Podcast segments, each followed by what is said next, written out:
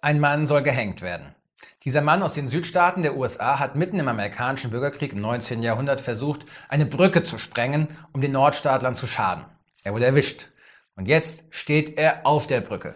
Ein Strick um den Hals, die Hände gefesselt. Er wird von der Brücke gestoßen, aber der Strick reißt und er stürzt ins Wasser, befreit seine Hände und schwimmt geschickt davon vor den Kugeln der Verfolger. Er kriecht an Land und unter größter Gefahr und Entbehrung schlägt er sich durch bis zu seinem Haus.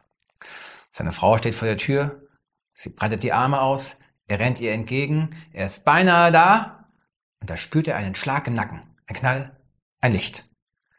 Der Mann hängt tot an der Brücke und seine ganze Flucht war eine Illusion in der letzten Sekunde seines Lebens. Diese Geschichte von Ambrose Bierce heißt Ein Zwischenfall an der Old Creek Brücke und ist eines der berühmtesten Beispiele für ein sogenanntes Twist-Ending oder ein Plot-Twist.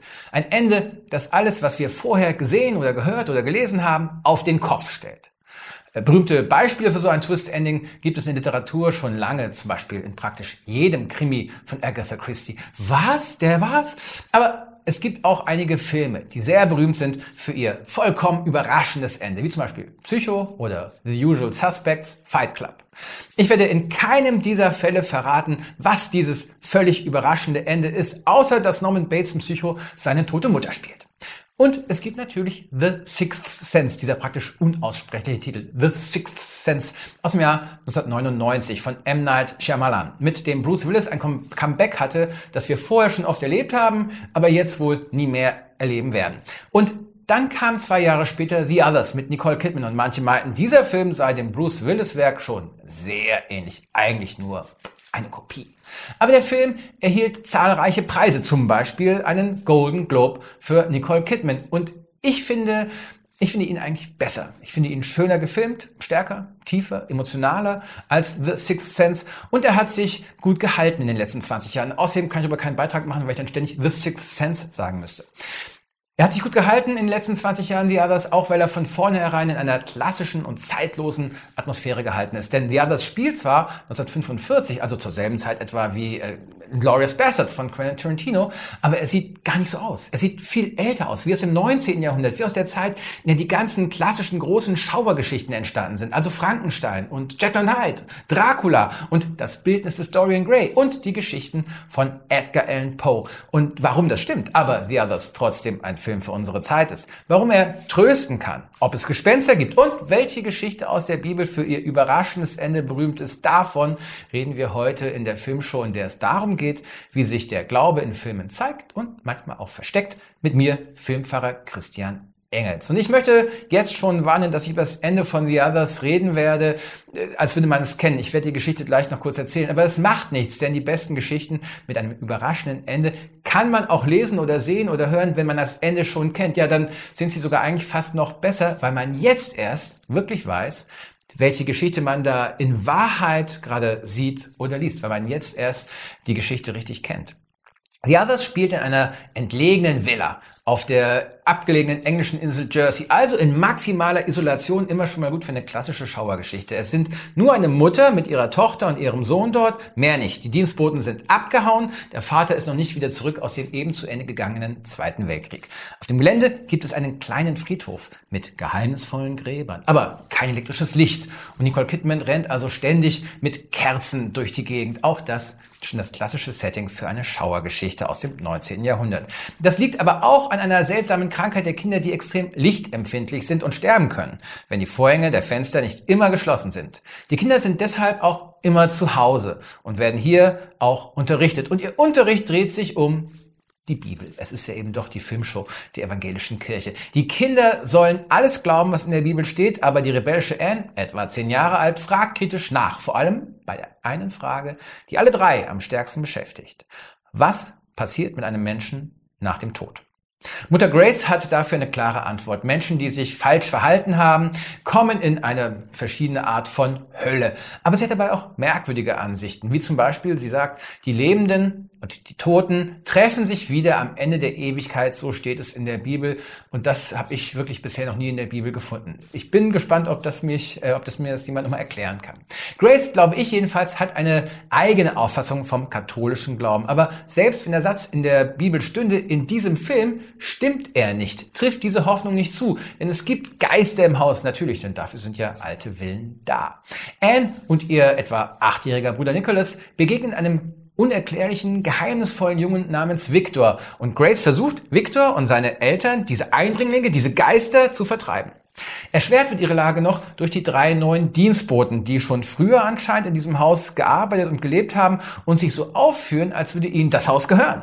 Als würden sie Grace und die Kinder vertreiben wollen.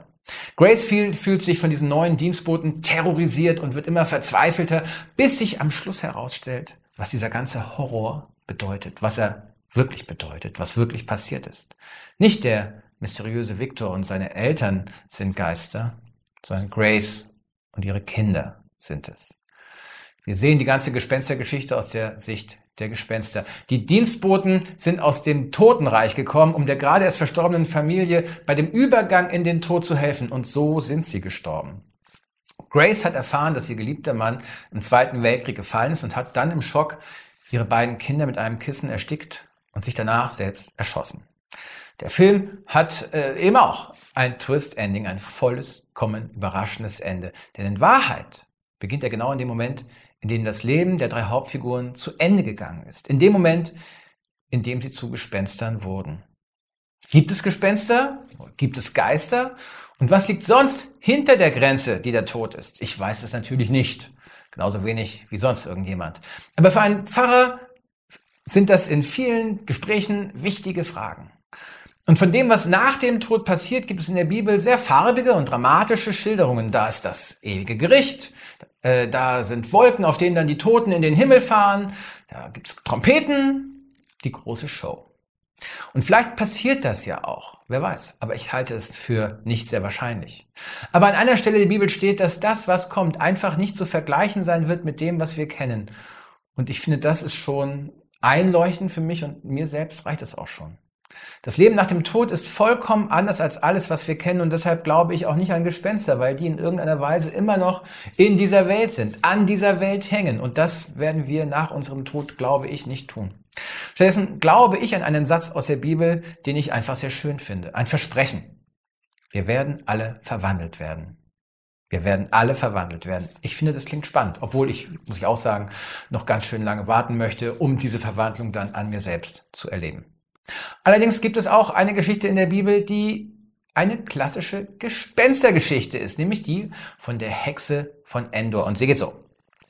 Samuel, der Berater von König Saul, ist gestorben. Sauls Königreich wird aber gerade von den Philistern angegriffen und Saul weiß nicht, was er tun soll. Da lässt Saul eine Frau suchen, die die Toten heraufbeschwören kann, also die Hexe von Endor. Saul geht zu ihr, bittet sie, Samuel erscheinen zu lassen, und dann erscheint der Geist von Samuel. Er steigt auf aus der Erde. Der König wirft sich zu Boden und bittet seinen toten Berater um Rat. Und Samuel kündigt ihm an, dass die Philister ihn schlagen werden und dass König Saul, der vor ihm kniet, und die Söhne von Saul am nächsten Tag bei ihm sein werden, also im Totenreich. Dann verschwindet Samuel und Saul bricht zusammen und am nächsten Tag wird er von den Philistern wie vorhergesagt geschlagen und nimmt sich am Ende der Schlacht das Leben. Es gibt keine andere Geschichte in der Bibel, die so klar von Nekromantie und okkulten Praktiken spricht. Und Theologen haben immer wieder ihre Schwierigkeiten damit. Was macht diese Geschichte in der Bibel? Ich glaube, dass ein wesentlicher Punkt, warum sie in der Bibel steht, der ist, dass auch schon die ersten Hörerinnen und Hörer äh, der Bibel, der Schriften, die in der Bibel stehen, einfach eine verdammt gute Gespenstergeschichte gerne hören. Weil wir alle gerne eine gute oder die meisten Menschen gerne gute Gespenstergeschichten hören. Denn Gespenstergeschichten sind nicht nur unheimlich, sie haben auch eine klar positive Aussage. Das Leben geht weiter. Der Tod ist nicht das Ende. Und wir Lebenden sind für immer mit den Toten verbunden, manchmal auch fast gegen unseren Willen. Das sind auch alles Aussagen von Religion, bis auf das mit dem gegen unseren Willen. Aber in Gesellschaften, in denen die Religion nicht mehr so wichtig ist, glauben nicht mehr viele Menschen an eine Auferstehung. Und dann muss man andere Bilder finden für das Leben nach dem Tod. Das war im 19. Jahrhundert auch so. Immer mehr Menschen glaubten äh, ausschließlich an Fortschritt und Technik. Charles Darwin erklärte, dass sich der Mensch evolutionär entwickelt hat, also nicht am, äh, am wievielten Tag eigentlich in von Gott direkt gleich geschaffen wurde. Religion gehörte, äh, und gerade auch vor allem die, die christliche Religion in Europa, wurde immer unpopulärer. Aber dieser Erfolg der Vernunft hat eben auch eine Schattenseite gehabt. Denn die alten Fragen nach dem Sinn des Lebens und nach dem Tod, nach dem Leben, die blieben. Aber die alten Antworten waren weg. Und zu den neuen Antworten gehörten dann plötzlich eben auch Ideen und Bilder wie die vom Doppelgänger, die, äh, die, ein Doppelgänger, die böse Hälfte eines Menschen ist. Oder verfluchte Schlösser, gern irgendwo auch am Rhein. Und es gibt eine Geschichte aus dieser Zeit, die an, äh, an die The Others sehr erinnert. Und sie heißt The Turn of the Screw, das Durchdrehen der Schraube von Henry James aus dem Jahr 1898. Hier ist eine Gouvernante, allein mit zwei Jugendlichen. Und die Gouvernante ist davon immer wieder stärker, immer stärker davon überzeugt, dass die Kinder von Dämonen besessen sind, von bösen Geistern. Und am Schluss stirbt der Junge, auf den sie eigentlich aufpassen soll. Und es ist nicht ganz klar, vielleicht sogar, weil sie ihn getötet hat, um ihn zu beschützen. Die Geschichte ist auch verfilmt mit Deborah Kerr und wirklich toll, ich kann es nur empfehlen, das Durchdrehen der Schraube. Und dann gibt es die ganzen Geschichten darüber, wie Menschen ihre Seelen verkaufen, wie in zum Beispiel Der Flaschenteufel von Robert Louis Stevenson oder Peter Schlemihl von Adalbert Chamisso oder fast mein Lieblingsbuch, Die Elixiere des Teufels von E.T.A. Hoffmann. Aber das ist so ein spannendes Thema, dass ich darüber nochmal eine ganz eigene Folge machen möchte, und zwar mit einem Gast. In vielen dieser Geschichten gibt es Priester oder Mönche oder Nonnen, aber sie sind nie eine sie sind nie hilfreich, denn sie sind in Wahrheit verkleidet. Sie sind in Wahrheit die teuflischsten Menschen, voller Sünden und auch anstiftend für andere. Denn die meisten dieser Romane handeln zwar von spirituellen Dingen, aber sie sind eindeutig antichristlich oder auf jeden Fall antikirchlich und das trifft auch auf The Others zu. Der Regisseur Alejandro Amenabar ist ein ehemaliger Katholik und heute Atheist. Das merkt man aus seinem Film an. Alle Antworten der Bibel und der Kirche sind sinnlos. Am Schluss sitzen die drei zusammen, die Mutter und ihre Kinder. Und sie können jetzt darüber sprechen, was passiert ist. Sie erinnern sich wieder, wie sie hierher gekommen sind. Aber sie wissen nicht, wo sie sind. Und gerade Grace, die Gläubige, die aus der Bibel vorliest und nach Gott ruft und das Vaterunser spricht, gerade sie ist verrückt geworden und hat alle getötet. Ich kann diese Kritik an der Bibel und der Kirche gut verstehen.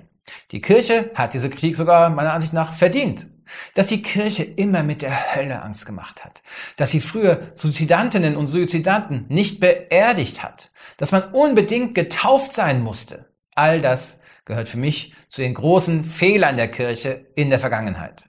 Aber wir leben in anderen Zeiten. Und ich bin sicher, dass die Gnade Gottes für alle Menschen gilt. Dass also niemand an dem Ort bleiben muss, an dem sie oder er gestorben ist, um dort dann für alle Zukunft herumzuspuken, denn es gibt in der Bibel nicht nur eine richtige Gespenstergeschichte von der Hexe von Endor, sondern eben auch eine Geschichte mit einem vollkommen überraschenden Ende, mit einem Twist-Ending. Und das ist, ich gebe zu, es ist jetzt vielleicht nicht so überraschend, das ist die Geschichte von Jesus Christus, der hingerichtet wird, wie der Mann in der Geschichte am Anfang. Und auch er hängt tot da. Und dann geht die Geschichte plötzlich ganz anders weiter. Und so überraschend, dass nicht einmal die Jünger es glauben können, seine besten Freunde, seine engsten äh, äh Anhänger.